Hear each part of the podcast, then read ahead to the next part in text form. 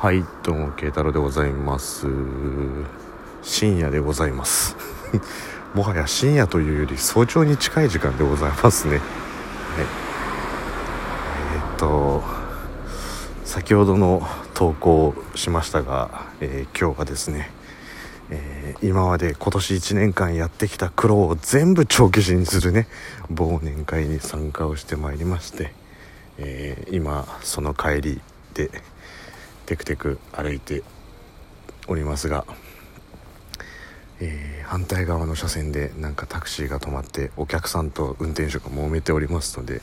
えー、通り過ぎたいと思います。はい。ちょっとね、えー、さっきまで電話しながら歩いてたりとかしておりましたので何、えー、て言うんでしょうか。ちょっと配信ちょっと切ったんで配信でもしてみようかなと思ったんで結局何の音ですか？はい。ということでねお送りしていきたいと思いますが、えー、今日はちょっとそこそこ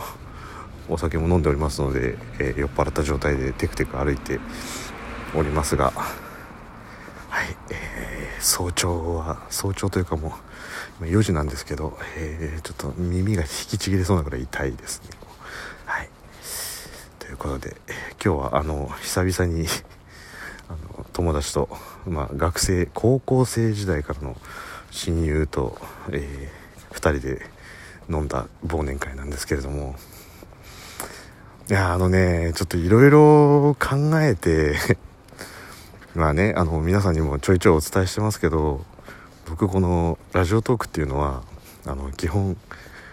あのリアルな生活においてやっていることっていうのは誰も言ってなかったんですよね。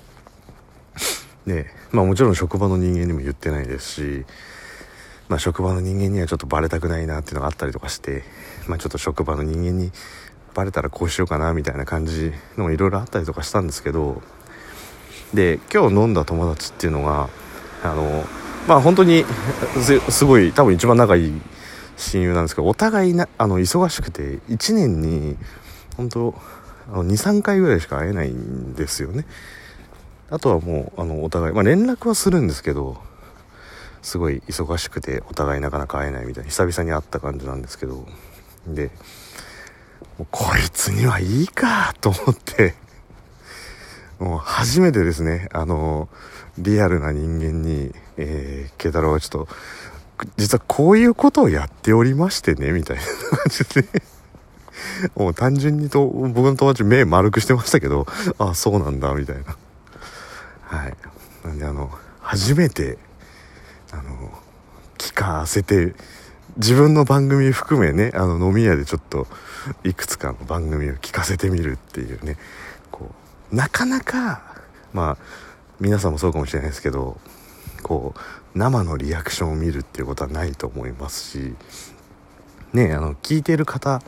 だけであればねどういう顔してる人が喋ってんだろうっていうのもあると思いますし話してる人であればねどういう聞いてる人ってどういう表情で聞いてんだろうみたいなねそういう感じもあると思うのでもう初めてこうなんか生のリアクションを見たっていうね。あああの聞いてる人ってこういう感じで聞いてんのかなっていうのがなんかもう本当に僕あの何も言わずにそのラジオトークを見せて気になる人の気になるタイトルのものを再生してみよって言って。でまあその友達がね何を聞いたかはちょっとあえて見ないようにはしたんですけどなんかあこんなのあるんだっつって普通になんか喜んでたっていうかへえみたいな感じでちょっと自分もダウンロードしようかなみたいな感じを言ってたんで、まあ、もしかしたら今日からね 僕の番組をほくそ笑みながらあの聞いてんのかもしれないですけどはい。なんでそんな感じでちょっと今日初めて聞かせてみたっていうね、えー、経験をしたという思いを内に秘め、えー、今歩いているんですけど。でね今日あの行ったお店が比較的こう日本酒をメインにしてるお店だったんですよ。でまあもうバシコンバシコン日本酒飲んで 結構酔っ払ってる状態なんですけど。で割とお店の作りが何て言うんでしょう。あの綺麗な割と最近できたお店でおしゃれな作りのお店だったんでこう何て言うんですか。チェーン店の居酒屋っぽくない感じのあの作りになってたんで初めて行ったんですけどなんかすげえ綺麗なとこだなみたいな感じでなんかいいねみたいな感じで友達と行ってたんですけど。でまあお酒って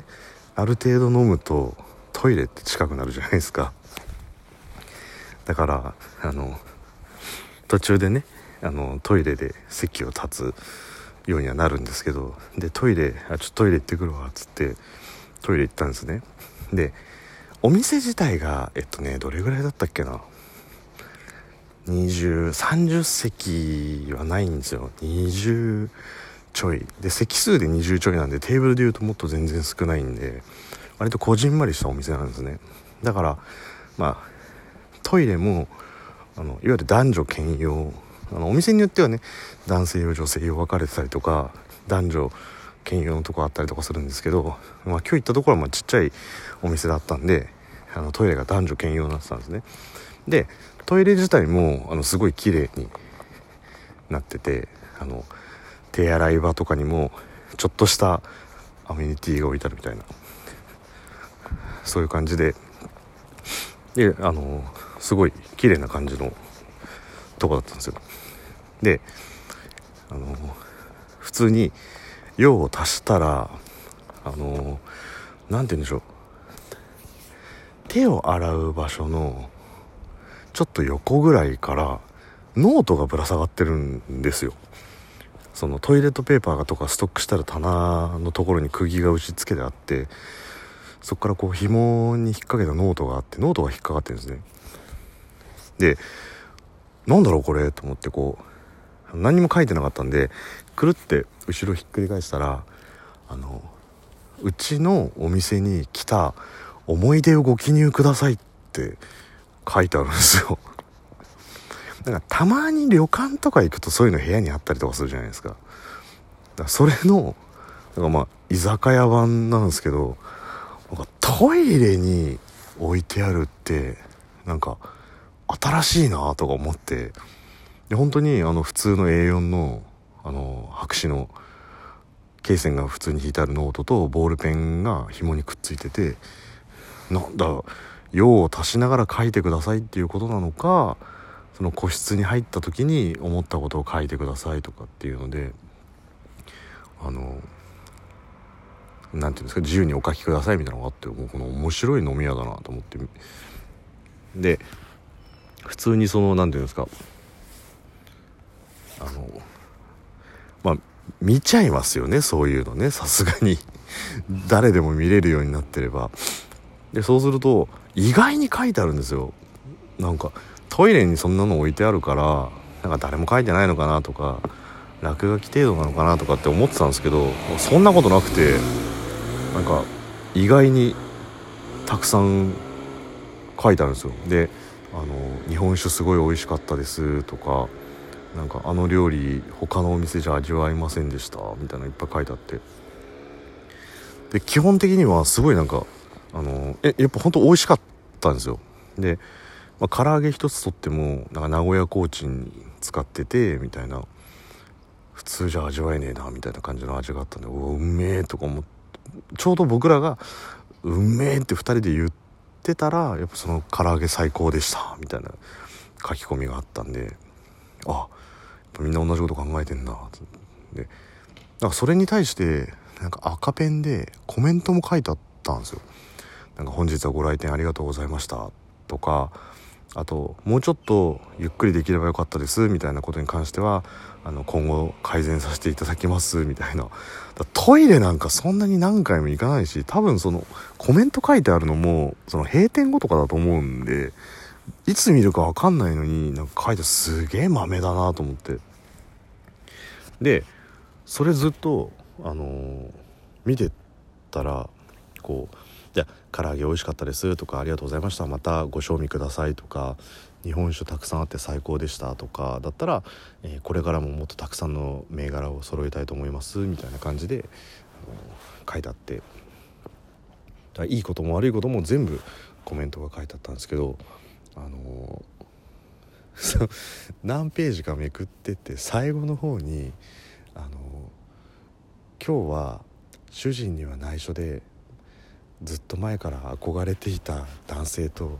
ようやくこのお店に来ることができました。ですごく素敵なひとときを過ごせてこれで主人のことは忘れられそうですって書いてあって 重いよっていうね。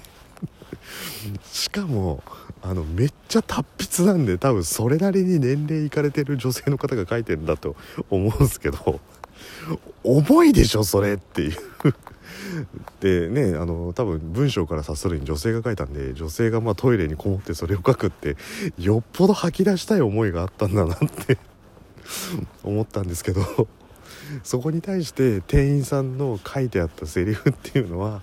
えー、もう一度ご主人と結婚してから今までのことを振り返って2人のことを話された上で是非ご主人と一緒に来てくださいって書いてあって。なんかいやその店員さんもよくレス返したなと思ったんですけど。そうですだからねあのやっぱり誰もいないところでこう何かを吐き出すっていうのは 時としてこう重要なのかなと思ったんですけど その人もだから多分不倫相手と来てトイレの中でそれを書きたかったっていうのはまあなんかよっぽどね抱えてる思いがあったんだなっていうのをちょっと感じてこれはもう今日絶対ラジオで話そうと思って、えー、お話しさせていただきましたというところでね、えー、今日ちょっとアップし忘れてしまったんで先に飲み会に行く前のやつと、えー、2本立てになってしまいましたが、えそんな感じで、え忘年会行く前と行く行った後の庭構成でお送りさせていただきましたという、えー、ケータルでございました。